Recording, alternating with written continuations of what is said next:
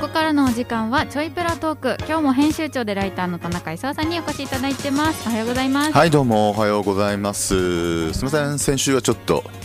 えお休みをしてですね、あれでした。あの失礼いたしましたということなんですけれども、はいあれですねあのー日本代表の試合は早い時間がいいですね。ああそうですね。ね、10時もねあのドイツ戦の時はねあのはい。10時からだったんですよね確かね、なんであの前半30分で1点取られた時にああかんわと思って寝たんですよもう。で朝起きたら勝っててびっくりしたって。まあそんな人はあの日本にもう山ほどいると思うんですけどね、で昨日はだから7時からだったんで、まあ、しっかり見てしまったんですけどまあね、まあ、そういうこともあるということであの次のスペイン戦で頑張ってほしいなと。はい。思ってはいるんですがあの先週お休みしたのはですね、はい。うん実はまたちょっとあの実家の方の整理で大阪の方に帰るついでにはい。今回はあの京都にあの2泊をしてきたんですね。11月のだから、えっと、1920とあの京都に泊まると。これがなぜかというともちろん紅葉のシーズン真っ只中めっちゃ人がいる京都。えー、ニュースでやってました。やってました、うんうんうん。やってましたでしょ？あのーそうそうそう。あの四条河原町っていうね。はい。あの結構まあなんていうのか百貨店とかが、うんうんあのあってまああの繁華街の中心部のみたいなところがあるんですけども、はい。そこに着いたらもう人だらけ、えー、でいつもあの着いた日の昼って、はい。あの松葉っていうお蕎麦屋さんがね、はい。えっと、そこの近くの駅の近くにあってでそこってあのニシニシンそばの発祥の蕎麦屋さんなんですよ。え。ー、ニシンそばってあるじゃないですか、はい。あれってあの初めてそこが明治時代にね、そこの蕎麦屋さんが作ったんです。えー、そうなんだ。そうもちろん材料はそのニシンね磨きニシンは北海道のニシンなんですよ、北海道のニシンを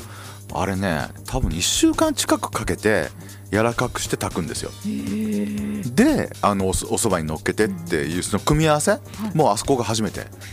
そうなんだ。そうなんですよ。だから原料はよくある話ですよ。原料は北海道だけど、ねその加工品はってあの明太子からし明太子みたいな話ですよ。なるほど。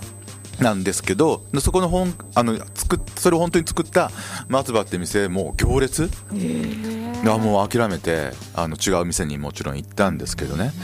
ということで、はい。であのーまあそんなにだから混んでるとこ行くのあんま好きじゃないので、はい。実はあのグルメ目的の京都旅なんですけれども、はい。まあそうは言っても一応あの、まあ、観光もしなきゃということで、はい。えー一つ見たのが清水寺の夜間拝綺観麗。でしょ、めちゃめちゃ綺麗ですね。ねあのこれ多分ね、えっと、目で見るより写真で撮った方が綺麗に見えてるそうなんですねいやでも目で見ても結構綺麗な、あの要するに清水寺のあの皆さんご存知の舞台ね。はい。舞台の周りが、まあ、あの紅葉をしてると。で北海道とは違ってやっぱりあの、えっと、もみじの赤っていうのがやっぱり多いので。で赤が中心で、まあ、黄色も混じると。いうような色になるんです。であの清水寺の舞台のちょっと先のところからこう舞台の、ま、舞台と舞台の周りを撮るっていうのがこの撮影スポットで。今武田さんにねお見せして綺麗って言ってもらった写真はそういう風な写真なんですけどまあすごい人。へー。5時半から夜間まあその5時半の前からもうすごい人なんですけどうん。5時半からあのライトアップがされるあ夜間拝観っていう形になるんですよね。だまあもうあのここ韓国のあそこじゃないよねっていう ぐらいに人がいるのともう一つ若いカップルがめっちゃ多い。へー。カップルだらけ。そうなんだ。そうなんですよ。意外かもしい。やーだから日本の未来は明るいなと思いました。恋愛しないとか最近ほらよくね記事で出てくるじゃないですか。そうしてんじゃんみんなって。めっちゃしてんじゃんっていう。あそういう感想をねあのストレートに思ったりしましたけどね。というのともう一つあの今回僕も初めて、まあ、キョンゼラももちろんねあの東山っていうねあの観光のエリアの中なので、はい。あの紅葉の時期でなくたって何度も行ってるんですけれども、うん今回初めて行ったところがあってはい。あの瑠璃光院っていう、あの比叡山のちょっと下あたりにあるはい。あのこれもまあお寺なんですけれども、えっと、この秋の時期とそれから春の時期にあの限定的にあの開いててオープンしててでしかもあのネットで予約しないといけないと。えー、そうなんだ。そうなんですよ。で今回だからあのネットで、えっと4時半の予約かななんかそれ入れて、はい。ほんでもう行ったらこう要するに行列これも行列なんですよ。だから時間単位でこうどんどんどんどんみんなが入っていくっていうようなことで。で実はそこもあのお庭が綺麗っていうことなんですけどこういう写真が撮れるんですよ。見たことある？違う感じの。ですよね。でこれあれ今ね武田さんに写真をお見せしてるんですけれども上半分が本当の窓で下がねあの漆塗りの写経のためのテーブルなんですよでっかい。えー。そのテーブルにその外の光景が映るっていう写真をみんな撮りに行くわけですよ。うん。まあだから要するに映え映え映え写真スポットなんですよ要するに。だけどだからパッと見たらパッと見たらこんな風に見えるわけは当然なくて、あの普通にあの紅葉の綺麗な姿が、まあ、それはそれで綺麗なんですよ、あのこんな今ちょっとお見せしますけどこんな風な紅葉の綺麗な姿があのこれはこれで見れるんですけれども、はいちょっとごめんなさいスタンド落ちたんで。見れるんですけれども、あのやっぱ映ってるのが、まあ、写真としてはそう。だからみんなねあのそのテーブルにはい。こうスマホをこうここんな風にあでーこんなかがんで。でそれを撮るのもすごい行行列っていうかこうね混んでるところをこう前の方にじりじり行ってっていうあさっきのキム・ゼラの写真もそうなんですよ。僕みぎっちり中でみんなじりじり前に行って 端に行って撮る時代ですね。いやまあねそれぐらいやっぱ今日この時期のはい。京都っていうのはまあ凄まじく人がねそうなんですよ。だから食事なんかも結構あのー昼も含めてはい。本当は予約した方があのちょっとなんていうかな、えっと中心部っていうか、そういったところの店はもうどこも行列が必ずできるので。っていうぐらい京都ってやっぱその観光でこれであったらほら海外の方が今いない状態でこれですからね。いやそうですよね。でまあいらっしゃるんだけど少ないんですよまだ。でこれ増えたらまたすごいことになるんだろうなとコロナ前よりすごいそう思いましたけどね。っていうのとあとさっきもちょっと言いましたけれども、はい。あのー今回だからやっぱり基本的にもう何回ももちろん京都は行ってるので、はい。あの目的は、まあ、見るというよりははい。食う方にあってですね、うんであのーこう念願のねお店にあの今回行けたんですよ。はい。えっとね京製菓っていうお店があって京都の京にはい。で何か点が入るんですね、点が入って聖火って静かなあの花の難しい方草冠の方の花ね。草冠どっちも草冠か。あっちの方の花ね。の方で京聖火って読むんですけれども中華料理屋さんですよ。えー、意外。ねそうでしょ？なんかちそうそうそう。あ名前自体が和っぽいしあの京都でなんで中華かっていう話もあるかもしれないんですよね。でなんで前から行きたかったかっていうと、あの札幌にあの茶月祭っていう、えっと、太陽ビルってあるじゃないですか。はい。わかります？あそこに、えっと、あその地下に入っているあの中華料理屋さんがあって、で小そばさんっていうあのオーナーシェフが、えっと、昔はもうちょっと大きい店だったんですけど今はあのカウンターほとんどカウンターオンリーのお一人でやってる。でそこもあのちょっとこだわり中華のお店で普通のなんかねあの大衆中華料理屋さんとかで食べるものとは全く違う。であの化学調味料とか一切使わないいろんな中華のあの手法を使ってあの素材を美味しく出してくれるお店があるんですよね。でそこって昔から実はあの好きで、えっと、何度も行ってたんですけどでその小そばさんと話してるとその小そばさんのお師匠さんっていうのがそうその京都の京製菓さん。でもともとはね浜松静岡のであのや中華料理店をやってらっしゃってでその時に多分あの小そばさんはまあそこで学ばれたと思うんだけれどもでその後その浜松から京都に移られてそれがもう2006年とか8年とかそれぐらいの話なんですよね。からもう十何年京都で商売をやっててで今はちょっと違うんですけど一時期ね確かあの食べログでの点数がはい。全国ナンバーワン。えすごい。ずっとしばらくそれが続いてたんですよ。えー、っていうぐらいな店でそうなるともちろん予約が取れない。そうですよね。そう。そうなんですよ。でねどうもね何年か前まではテーブル席とかもあったみたいなんですけれど今ね行ってみたら分かったんですけどカウンター10席しかないんです。っていうところで。すごいな。ななんかほらでしょ？でそれがねなんとかかんとか取れたんですよ。えー、このタイミしかもこのタイミングに。うんなんですごい楽しみで行くんですけどね。はい。でホテルからあの、ね、もうねあの10人なんで、えっと、一斉スタートなんですよね。あ。10人同時にだから食事が始まるっていうような感じなんですけれどもはい。で6時なんですよそれが始まる。18時から。はい。でホテルからタクシーそんな遠くないんでなんタクシーでそうだな、えっと、5時半ぐらいに頼めば着くかなと思ってたら、この混んでる時期の京都って皆さん気をつけた方がいいんですけど、タクシーがね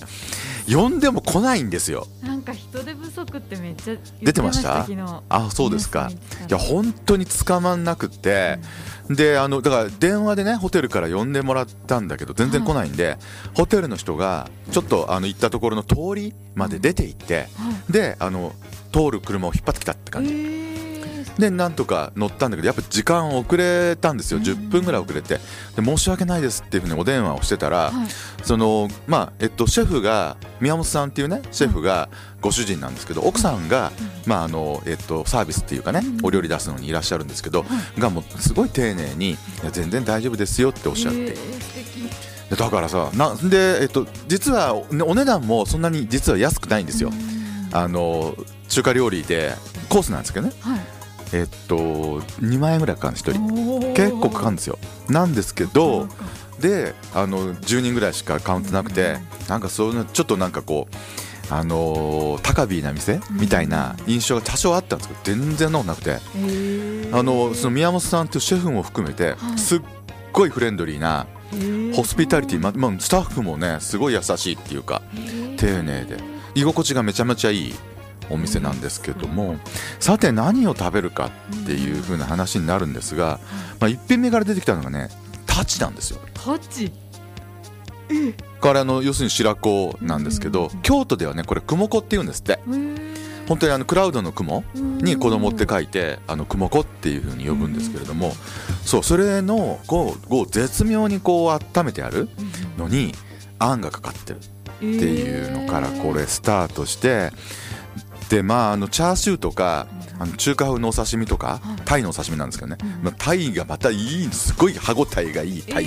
だったりとかチャーシューもなんか普通のチャーシューなんですけどね。でもすんごい外に甘いタレが塗ってある。これいい豚なんですんごいでその次これがねあのパパイヤのスープっていうのがあってパパイヤパパイヤうんくり抜いて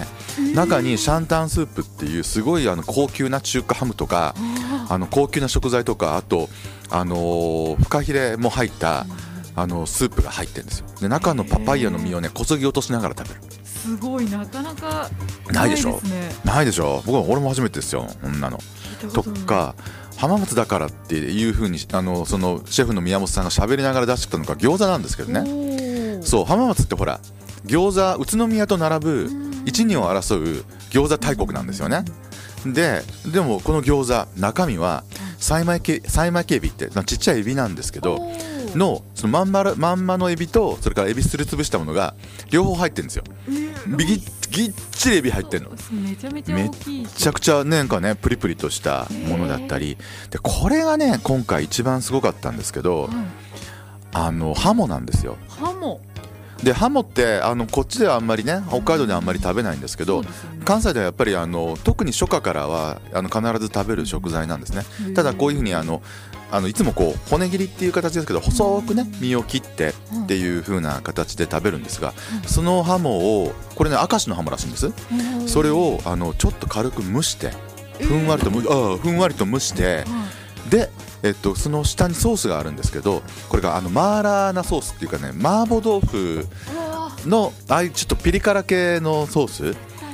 そう。で横にたっぷり乗ってるのがあのパクチー。これはうまかったね。美味しそう。っていうようななんかいろんな食材をねあの地元の明石とかそういったところ関西のね食材を生かした中華料理。あと最後がねあのチャーハンと担々麺。両方とも出てくるんですボリューミー。であの調整あのお椀に、えっと、大中小って聞かれるんでだもうもう中で OK ですみたいな。そんな食べれないよっていう。あそうそうあとこれ。普通といえば普通なんですが見た目はね杏仁豆腐。杏仁豆腐。だけどねもうこれね、俺も結構長く生きてるけど、もう生まれてこの方こんなうまい杏仁豆腐は食べたことがないぐらいうまい、濃いんだもん味が。えー、っていうところです行きたくなったでしょ？なりました。ね、な なかなか取れないのとお値段がちょっとだけ張るっていうのはあるんですけれども、もしねあのご興味京都って、あの意外となんていうんです和食ってイメージがあるじゃないですか、でもあのねイタリアンとか要するにその洋油洋食とかも、あとこういった中華とかもとにかく結構レベルが高い店が本当多いんですよ。で今回泊まったホテルの周りなんかも、えっとあのー大池烏丸っていうねあの地下鉄の駅のすぐ近くあたりなんですけど、もうなんかねすごいちっちゃいえっとなんかちょっと飲めるような、あのバーみたいなものとかあとそのナチュールのワインが飲めるお店とか、そういう気軽なお店とかもすごく多くて。だから本当にねいろんなものが食べれるしかもそれがレベルが高いっていうのが京都なんであの京都旅行行かれる方はあのもちろんねさっきちょっとお見せしたような紅葉を見に行くっていうのもいいんですけど、とにかく食べるっていう。のも結構楽しいんじゃないかなというふうに思いますんでね。えちょっと参考に行かれたらどうかなと思います。さて、えーまあ、1週間休んだこともあってですね今日は3本。三本。映画の話をしたい。おお1本目。1 本目。1本目はもう皆さんごご覧になった方もいらっしゃるかもしれませんが、えー新海誠監督のあの最新作「えーすずめの戸締まり」絶賛絶賛公開中？はい。なんかめっちゃ流行ってるそうで。流行ってます。もうツイッター見ててもインスタ見てても流れてきます。でも武田さん見てないんでしょ？見てないです。興興味ない興味ないんでしょ？興味がないわけじゃないです。よあれ何？例えばあの新海誠監督というとうん「あの君の名は」っはいていうね、えっと、これもう6年前になるんですかね、うん、2016年になると思うんですけれども、っていう映画がすごい大ヒットしてっていうことなんですけれども、はい。見ました？見ました君君の名は見てるんですね結構実は僕古い新海ファンで。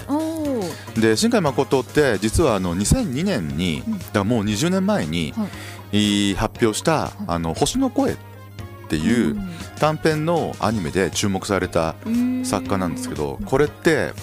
すごいんですよ。なんなんなんていうかね大体この人10代の男女が主人公なんですけどそれもそうこ10代の高校生ぐらいの男の子と女の子が主人公でで当時ガラケーじゃないですか。うん。ガラケーなんですよ。でガラケーでメールをねこう送り合うっていうよくあるまあ高校生なんですけどで昔はねこの人 SF チックなやつが多かったから SF なんですよ。で女の子の方が宇宙軍みたいなところに入ってで普通だからそれまで普通の高校生なんですよ、あの一般的な今見てるところねでところがそのその世界には宇宙軍みたいなのがあって、で女の子がそこに入ってでロボットみたいなものに乗っかって戦うんですよ宇宙で。でそれでもその入って戦い始めてもまだその文通みたいなメールのやり取りはやってるんですよ。だけどだんだんその戦いの場所が遠くなっていくと、要するに光の速度でも 時間タイムラグがどんどんどんどん長くなっていくっていうそういう物語なの。男と子女の子のその要するにその携帯のメールのやり取りがどんどん長くなっていくっていう。それが最初に作ったその星の声っていうそうがすごい。ねでしょ？っていうのとその時多分金がなかったらしくらしい最初はね。多分いろんな仕事あのアニメの仕事はしていたんだけれども単体で自分で作るのは初めてなんででしかも CG とかも使ったんで全部一人でやってる。声も最初のバージョンは一人で自分で入れ入れてたらしい、そうなんだ。うん、その後ちょっと公開するにあたって声優さんの声に変えてるんですけどね。それで注目されて、えっとその後もあのー雲の向こう約束の約束の場所っていうこれも SF 映画なんですけどね。撮ったんですけどその次のあのー秒速5センチメートルっ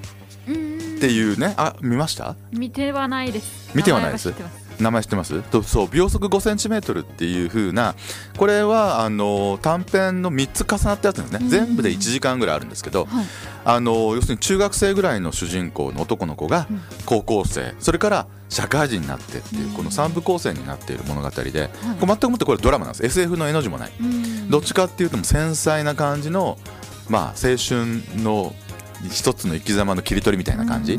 でその次に作った「あの琴の葉の庭」っていうのもその路線に近くてこれも高校生のなぜか知らないけど靴職人になろうとしてる男の子が、あの新宿御苑っていうねあ新宿のあのど真ん中あたりに実はすごい庭園があるんですよ。緑いっぱいの。そこである女性と出会って年上のねっていう物語なんですよね。っていうのを作ってた人がですよいきなりあの「君の名は」でなんかド派手なド派手なエンターテインメント作品を作るようになってで実はねあの昔からのそういう風な繊細なあの主人公のこう気持ちをこう丹念に追っていくような新海誠作品が好きだった人は「君の名を見てね「なんじゃこりゃ!」っていう風にちょっとねあれもねちょっと引きずってるんですよそれをね。あの男の子女の子のその気持ちみたいなところっていうのはね引きずってて。だからその「君の名」ってすごいバランスが一応良かったんですけれども。でその次の天気の子になるとだいぶちょっとおかしくなってきてて。見ました？天気の子。ああ。そうなんですよ。で今回ので本人は3部作って言ってるんですよね、でどれもだから、あのー基本的になんか民族学的なファンタジーっていうべきなんでしょうか、あのーなんだろう、えっと「君の名は」っていうのは結局あの隕石みたいなのが落ちてくるっていうのがもうなんかその村というか町というかに言い伝えみたいにねあってっていうようなその話だったじゃないですかね。で天気の子っていうのも割となんかその神様チックなところも絡んで、そのまあお天気にするために瞳悟空になるみたいな話なんですけどね。で今回の話もそれに近いものがあってこう地中からねミミズっていうねすごいなんか変なやつがブワーって出てくる。でそれが出てこないようにこう後ろ戸を閉めるって言い方をするんですけどね。示し閉める閉めるにあの死ね。示しっていう人たちがいいてその人たちはその戸をバンとこう閉めて鍵かけてお返ししますっていうふうにやってこう未然に地震を防いでるという、まあ、こういうのがベースにあってそのまああー示しのあのソータっていうねイケメンの大学生のお兄ちゃんが出てくるんですけど、そのお兄ちゃんとその主人公のスズメ本当スズメって名前の女の子が主人公なんですけどね17歳の。がそのまあ知り合って巻き込まれて一緒に旅をすることになるんだけれどもその旅をする段階になるとそのソータっていうイケメンのお兄ちゃんは椅子に変えられてるんですよ。子供用の椅子。あこのほらこの A ちょっと椅子持ってるでしょ？そのスズメが子供の時にお母さんに作ってもらった椅子に変えられてしまっていてその椅子に変わってしまったイケメンと主人公のスズメが そのいるのは最初いるのは宮崎なんで宮崎から四国それから神戸で東京で最後は福島まで旅をしていってという物語になっておりますと。端的に言うとねすっごいあのかつてないぐらい新海誠作品の中ではエンターテインメント性は高いです。だすごいた楽しめない人ってほとんどいないと思えるぐらいあのバランスよく楽しめるようになってると。出てくるキャラクターなんかもですねあの大変魅力的なあのキャラクターが多くてまあそのイケメンはともかくでもイケメンがさあのほら昔あったなんかカエルになった王子様みたいなやつああんな感じになるわけですストーリーとしてはね。とかそのソータっていうそのそのイケメン大学生の友達の芹沢っていうのが出てきたりね、これがなんかチャラそうに見えて実は教育学部で先生になりたいってやつだったりとか。これ神木隆之介が声やってるんですけどね。最高。最高でしょ？あれやっぱねあのその君の名はの時の主人公の声って神木隆之介だったじゃないですか、うんはい。ね？であの上白上白石萌えというあのそのダブルだったんで、あれ流行ったって言われてるんですけど神木君はやっぱね声でもうまい。いやうまいですよね。うまいんだよ。だからもう芹沢っていうキャラクターがめっちゃ面白いの、っ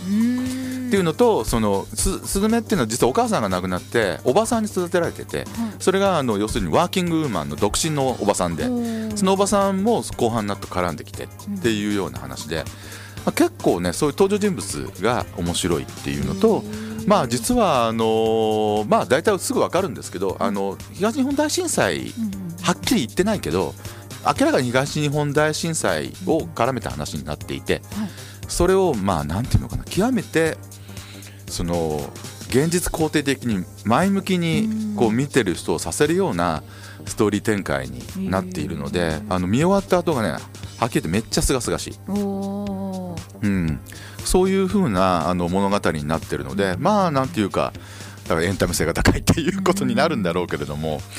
と思いますよ。だから結構流行ってるんじゃないかなっていう風な感じがします。なのでまあ大人が見てもまあまあまあまあ面白いんじゃないかなとは思うんですけどね、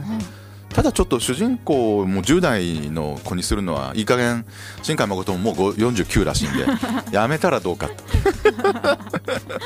と もうそろそろねなんかおじさんが主人公とか作ってくれたらいいのにな。私ちょっと見てみたいです。ねあ本当ですか？いやこれ全然いいと思います。よご覧になったらいいかなと思います。さてもう1本ご紹介、はい、ちょっと時間があるのであ3本目はまあ来週にしてもいいんですけど、はい、だから2本目これはご紹介しましょう。えっと今えっとと札幌シネマフロンティアで公開になってます、はい、えー、と中国映画です、えーと「シスター夏の分かれ道」という映画があの公開になってます。これ舞台はね現代中国なんですよ。で主人公はこれまた女の子女子大生、なまた女子大生か。いや女の子女子大生なんですけど、えっと、大学の看護科に通ってる女子大生で、であの学費も全部自分で賄って頑張ってね。で両親とはちょっと、まあ、距離を置きながら。で将来はこう今いるのはあの泉州の四川省の州都の生徒ってとこなんですけどね、はい、あの将来は次はもう北京に留学行ってもっと大学院に進学しようと思ってる女の子が主人公。でそこの彼女があのところが両親が交通事故でいきなり2人ともバーン死んじゃうの。で弟ちっちゃい弟がいる。その両親に育てられた6歳の弟が弟がいて、はい、その弟をそのお姉さんの彼女が面倒を見なきゃいけないっていうふうに周り親戚から言われてさてどうするかって話。でまあとりあえず同居を始めるんだけど初めて一緒に暮らすもんだから仲違いしまくるっていうようなえー、ところから話は始まるんですけどね。背景はいろいろ実はあるわけですよ。例えばなぜじゃあそんな年の離れた男の子がね弟にいるのかっていうと、中国の一人っ子政策って聞いたことあります？あなんかありますね。そうかつて今は違うんですけどかつて中国だとあの子供は一人しか取れなあの持てなかった。ところがその女の子よりやっぱ男の子がいいんですよみんなね。で女の子だったからって言ってそのお姉さんの彼女にね主人公の彼女に障害者のふりをさせて両親はね。であのもう一人子供が欲しいんだっていうふうなことをやってなんとかできたのが弟。でそれがあの彼女主人公の彼女はそれが嫌で家を出るわけですね、で自分でお金を貯めてっていうふうにしてる。だけど親戚中はもうあなたがお姉さんなんだから弟の面倒見るの当たり前だっていうふうにやってくると。だから彼女は最初はだからそんなことあるもんかと。でその予定通り北京のね大学に行くためにその弟をどっかに養子に出しちまえと。で里子里親をね一生懸命探すんだけれども点々点という。すごいねあのドラマがしっかりできてます。親戚のあのおばさんもおじさんもいろんな実は人生を抱えて生きてきてるっていうところもあったりで主人公さっき言ったように両親との確執があったり。で今付き合ってる彼氏との問題も出てきたりっていうような。今現代中国の話だけど結構なんていうの普遍的なあの親戚とか家族とかそういったテーマも扱っていてっていうところで,、まあ、あので弟役の子がねめっちゃまた可愛いの。で主人公の女の子もすごい可愛いんだけど、あのその突っ張った顔と笑う顔のギャップがすごいっていうようなところですごいこれはねおすすめのあの中国でも大ヒットした映画になるんですけどねこの「シスター中の、えっと、夏の別れ道」という映画、えっと、先週の25日の金曜日からあの札幌シネマフロンティアで公開になってますんで、まあ、当分やったらあんまり客が入ってないような気もしなくもないんだけど。いやそりゃもうスズメのあの スズメに比べるスズメなんて何巻でやってんだよぐらいやってるでしょ？なんですけどあのぜひちょっとあのシスター夏の分かれ道ご覧になってみたらいかがでしょうか？はい。というわけで以上ちょいプラトークお送りしました